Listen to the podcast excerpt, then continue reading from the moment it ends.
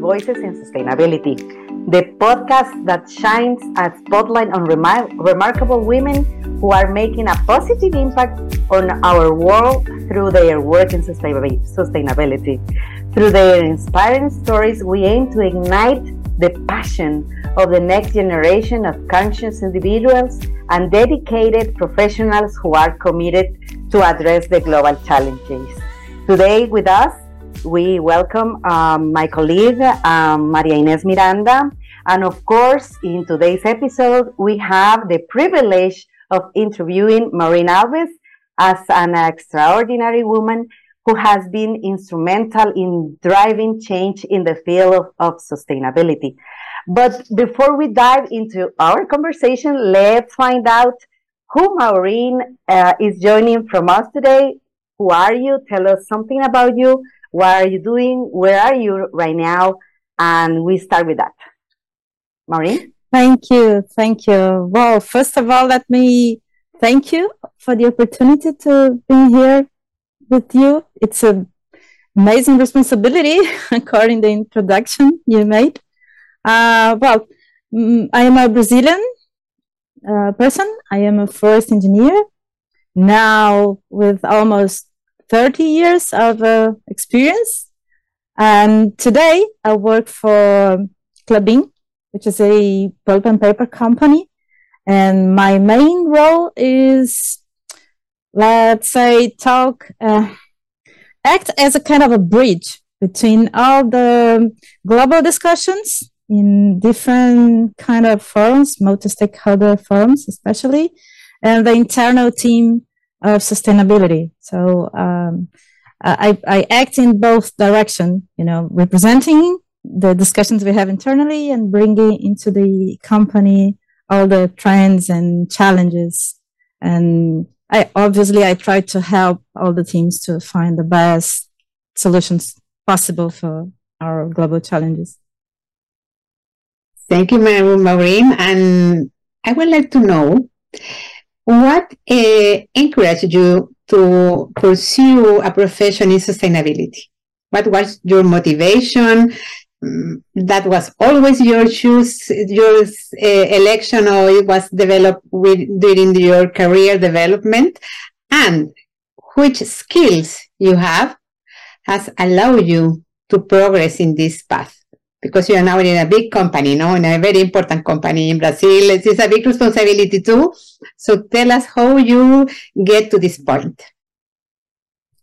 Well, I, I think it will sound a little bit romantic, but it is true. I, I think that probably my connection with uh, nature um, since I was a child has been something fundamental in all my, you know, choices along, you know, the pathway um, my parents, I, I didn't live uh, in the rural area, my, but my parents did, and they they teach me some some things about the relation with earth that I, I believe that you know somehow guided my my decisions in choosing the profession.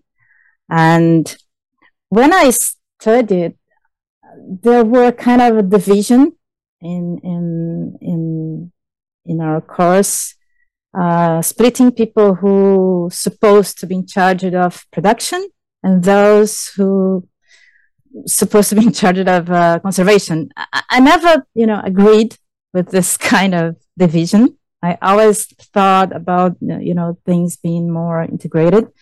And when I started to understand and to know the for certification standards, that was a kind of, you know, turning point. Oh, I got it. This is how the things should be, you know, always integrated and connected. So, um, since I started to, to deal with um, the standards for, for certification, FSC especially, things changed and evolved in, you know, in that direction.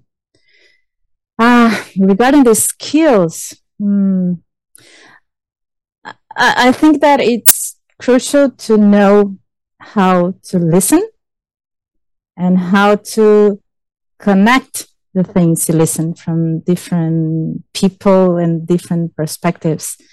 this is for me the the only way to build um, robust solutions for any kind of challenge you you have to deal with. Thank you, Maurem. So yeah, just start from very very beginning, no? Siglendi. Yeah, and it's not the same hearing that listening, right? So mm. yeah, I like I like that. I like that.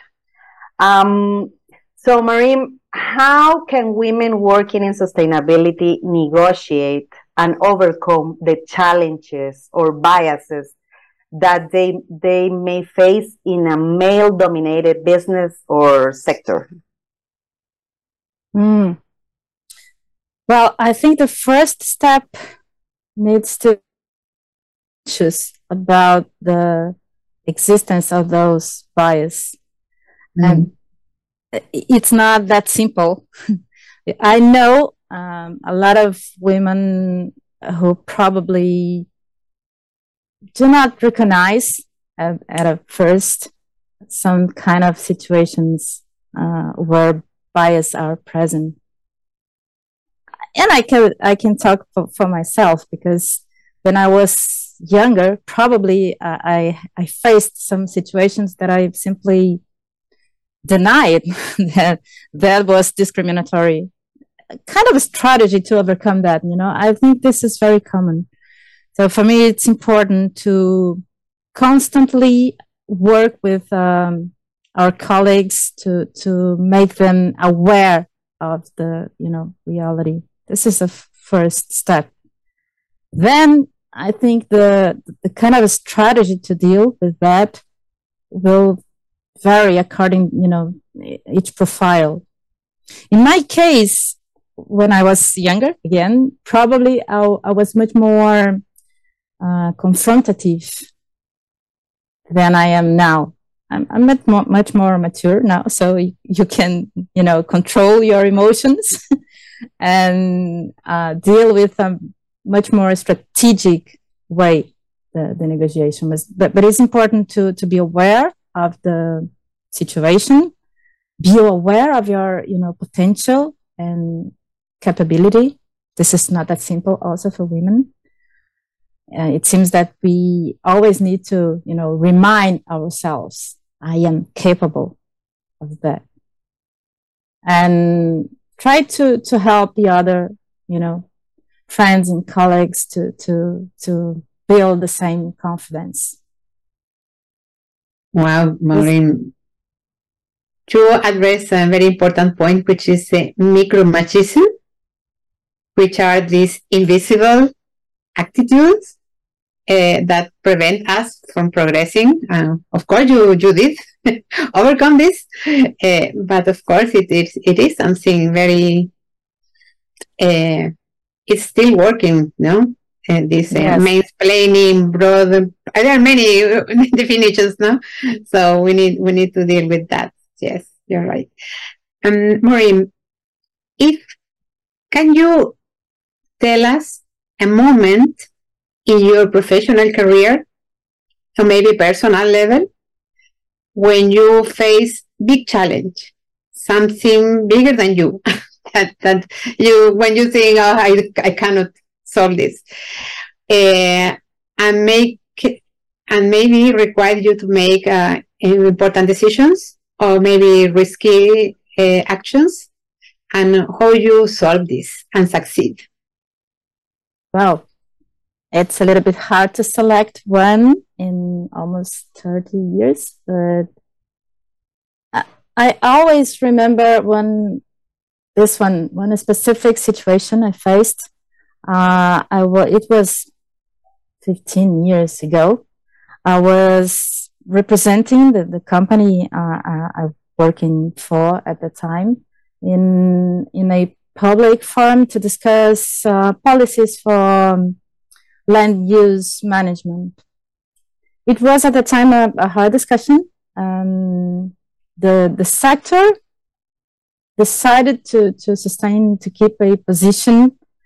To it, I mean, the group discussing couldn't achieve any consensus, so they decided, well, let's go for voting. but that was not the tradition on that kind of forum. And I, I thought that it will not work. It will not be sustainable. And I don't want to do that. And I told my boss, I will not do that. If you insist in this, you know, position, please ask another person to be um, doing this uh, at the meeting. It, it was li- it was risky because I simply said to my boss, I will not do this. But uh, fortunately, he respected my my position, my decision. He sent another person, and I would not say fortunately, but um, after a while, my position has proven right because the decision didn't go well. There was some kind of, you know, um, legal discussion and they had to start all the process again. So it was risky, but I, I am somehow happy and proud of that, you know, decision because I, and I, I'm also happy to, to have the opportunity to be in a company that accepted and supported the decision. Wow, that's that's uh, amazing because it would you say that it was like instinct that guided your decision? I'm not sure. Um, I would say that it was more because I knew the structure, the people and organizations who were discussing. I knew the history previous of that situation. And it was something like, you know, uh, for, I was forecasting what would happen. Um, but yes, it was a kind of in, instinctive in terms of respecting my my values and my beliefs. Excellent. It's amazing how when when we are determined to and focus on something, uh, if we believe in our point of view, uh, we can achieve it. So based on that, um, how do you anticipate women's leadership in sustainability growing in the future? And what can be done to increase opportunities and representation? Well, I'm, I'm not able to anticipate, but I can share my hope and my desire. And I hope that in the next 10 years, we can have an evolution like this or bigger than we had in the last 30 years because I, I recognize that a lot of things changed, especially in the forestry sector, because I, I saw it, you know, happening. But it has to be faster. um, and we already have have now more women working in the sector, but we don't have the, the balance in leadership position. That's what I want to see, you know, changing. And to achieve that, I think we we need let's classify split in three point, main points. The first one is related to the first answer I gave you. Uh, I think more women need to be aware of the discrimination and of their rights. It seems, you know, fully to say that, but yeah, we, we still have a lot of, of, of women who are not aware of their own potential, their rights, and not able to recognize certain situations which are, you know, machismo or discrimination. Second, uh, those women who already, you know, get there, they they can play a crucial role to help another women to to be in the same space, the same position. So every kind of policy or program or, you know, effort to, to help to push forward other women is, is valuable. That's my, my main thing. And the third one, we need to improve awareness in men also. This is not a, a you know, a change that we can make alone.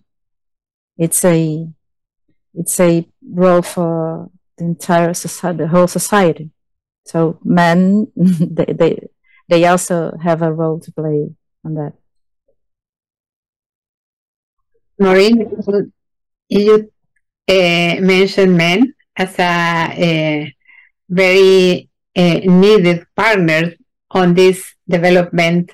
And I think men can be a little bit stressed nowadays or uh, confused because uh, the the masculine role uh, needs needs to change, and maybe they are a little bit lost because now the society and women women we are crazy now because we are we are like empowered and they don't understand us.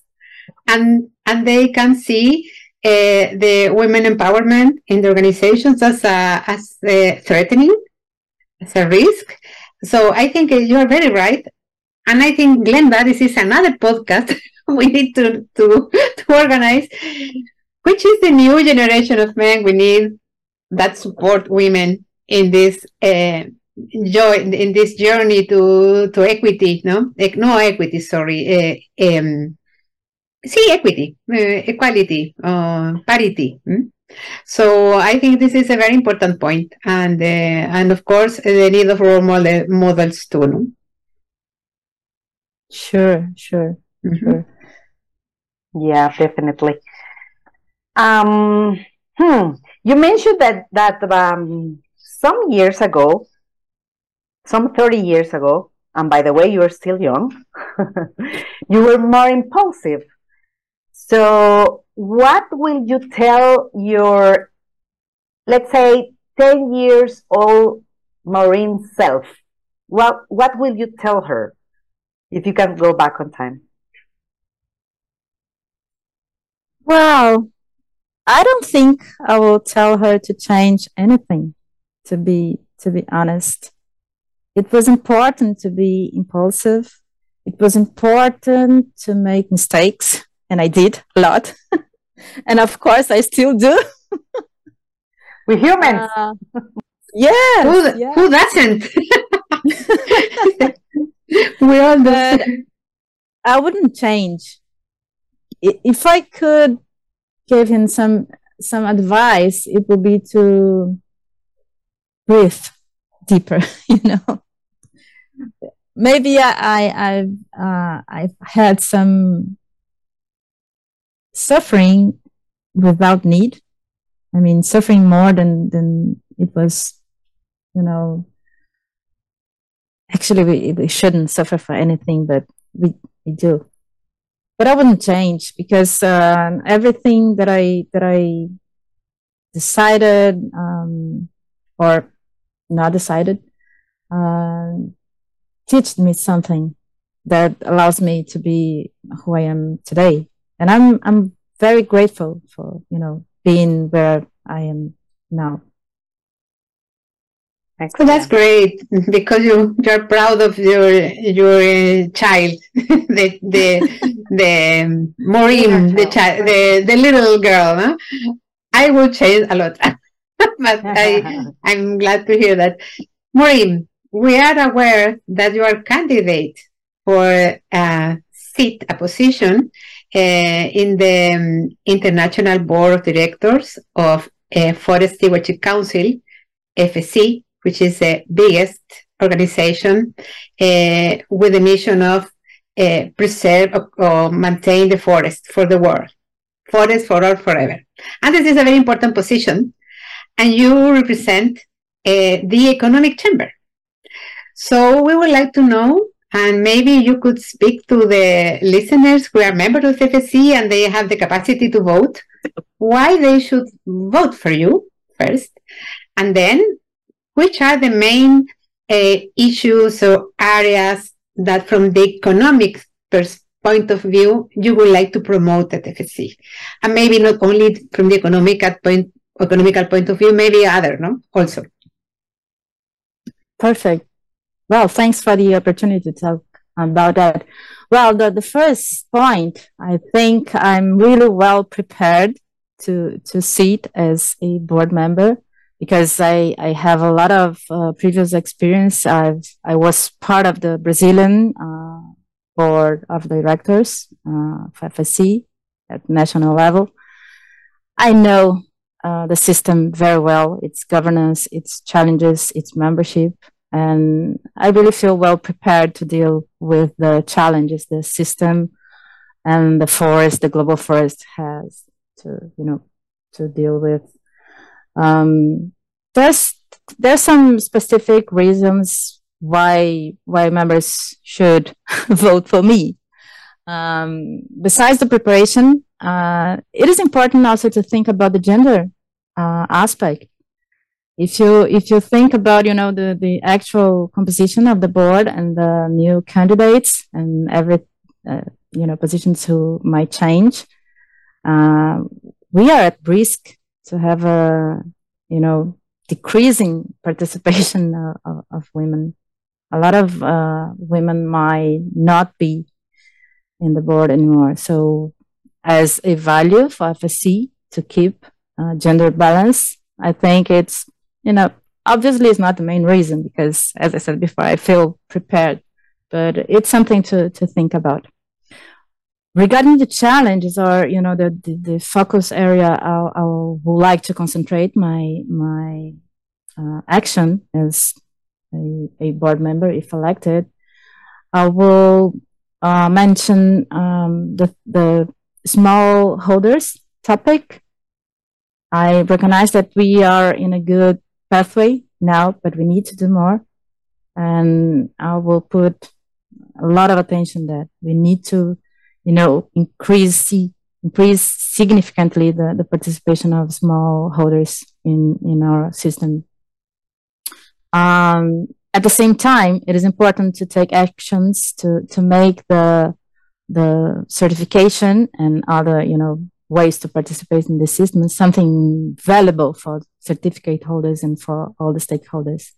And this is now something challenging considering all the new global regulations who, that, that are, you know, arising. So this is something that FSC needs to put attention. And of course, in, and, and in every um, strategy or goal uh, for, you know, in, in the FSC strategy, the gender will always be a, a crucial point to, to pay attention but we, we could spend hours talking about many you know, challenges we, we have in the system.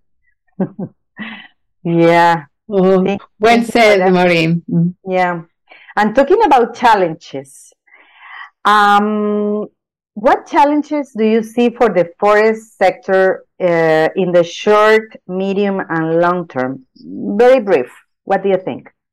Mm the main challenge has to do with um, you know how slow as you know humankind we are going regarding the climate crisis. We are not doing all the things we need to do and not even close to the um, you know velocity we, we need to to put on that. Um, it has to do with the you know the the the population on the earth we are growing and we will grow and without the sufficient level of um, conscious or awareness you know amongst the, the, the, people it will not be possible to change. And with the growing population this is also a potential um, threat to to forest you know all over the, the, the earth the globe. So I I see the need for urgent and more concrete actions to prevent.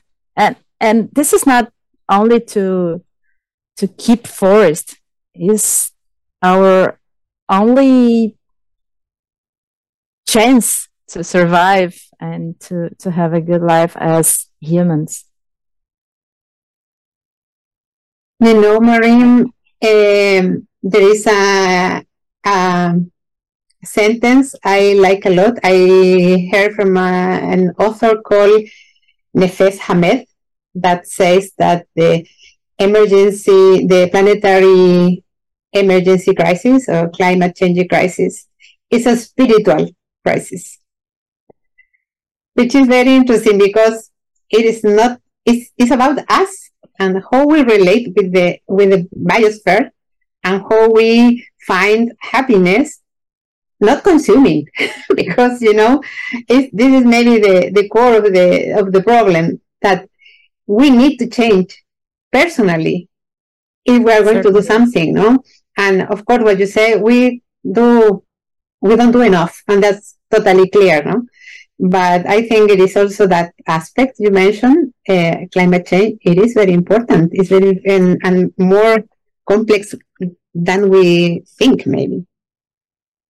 Yeah and but the good thing is there are solutions out there. I i believe that we can do it.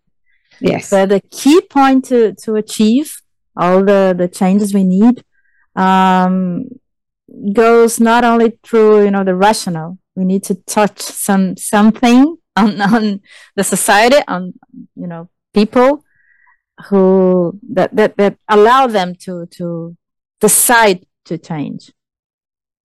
But i think Abs- it is possible. absolutely, mm, absolutely maurem. Excellent.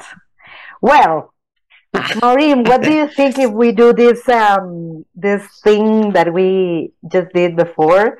That it's um, um, it's a dynamic, I, I call it, and I'm gonna say a word, and you you may answer uh, what pops, what comes first uh, of your mind. It, it can be a word or a phrase. So resilient. Forest. Okay. Power. Art. Okay. Climate change. Rethink. Equality. Dream. Communities. Communities. Happiness. Forest.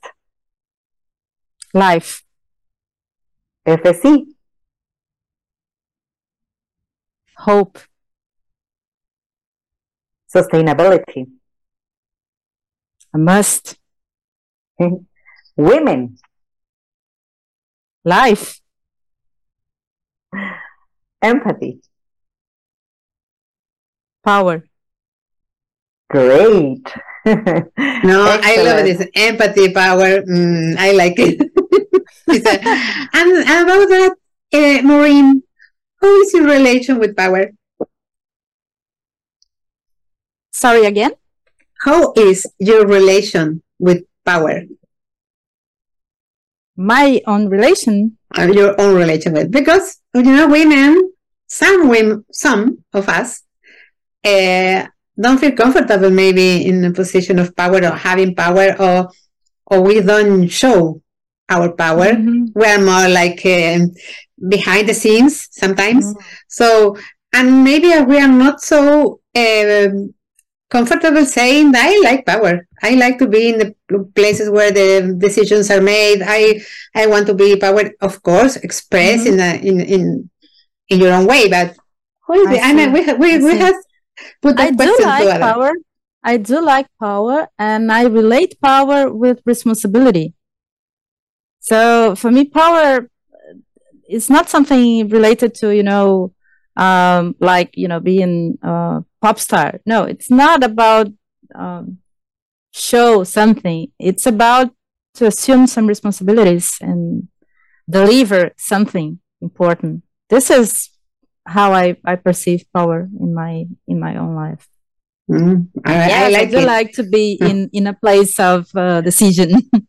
Of course, I mean, I mean, don't be shy. we are very shy, and maybe you have a lot of experience. We know you have many years of experience, so and and you have the power to to be in the place where the decisions are made. So, and it's it's wonderful you are decided to go for for the candidacy for the board of directors. So, uh, Glenda, we, I think we have another question for. Well, uh, Maurem. What message will you provide to younger women out there? Explore your own potential, believe on that potential. And I said it before in, in another meeting. Um, keep alive your curiosity. Um, you know, invest your own energy in know new things, in explore different aspects of life. Um, oh, this is this is really important. We we are now uh, discussing about mainly professional life, but I believe that it's super important to to open space in your life for other things than your profession. You need to have other interests. You need to develop some kind of, you know, um, activity or whatever that can nourish, feed your call as one soul or spirit or whatever, but to, to feed yourself, you know, not only technical um, books, discussions, or whatever.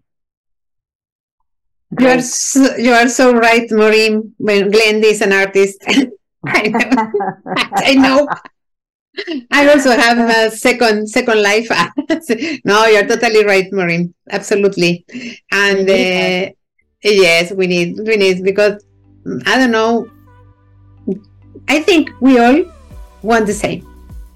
We all want to be happy and have fun. Wherever you are, in any position you are, any any job you have, you only want to have fun. And I think having fun is maybe like, but I mean having fun means, means do something you really love to and uh, makes your creativity to express. And if you are happy and you will have more ideas, and if you are happy and have if you have a nice time, people like you will come to you. So new allies, new friends, new projects will come. I think it's wonderful. so yeah. thank you for that. So once again, we sincerely appreciate this opportunity to learn more about you, Maurem, and we wish you every success in achieving your goals, including securing a place in FSC International Director. Um, we invite you to keep listening to these women voices in sustainability so you can learn more about these wonderful women like Maurem. So thank you. Yes, thank you, Maurem, for your experience, for thank sharing you. your a little bit of your life with us. My pleasure, my pleasure. Thank you very much.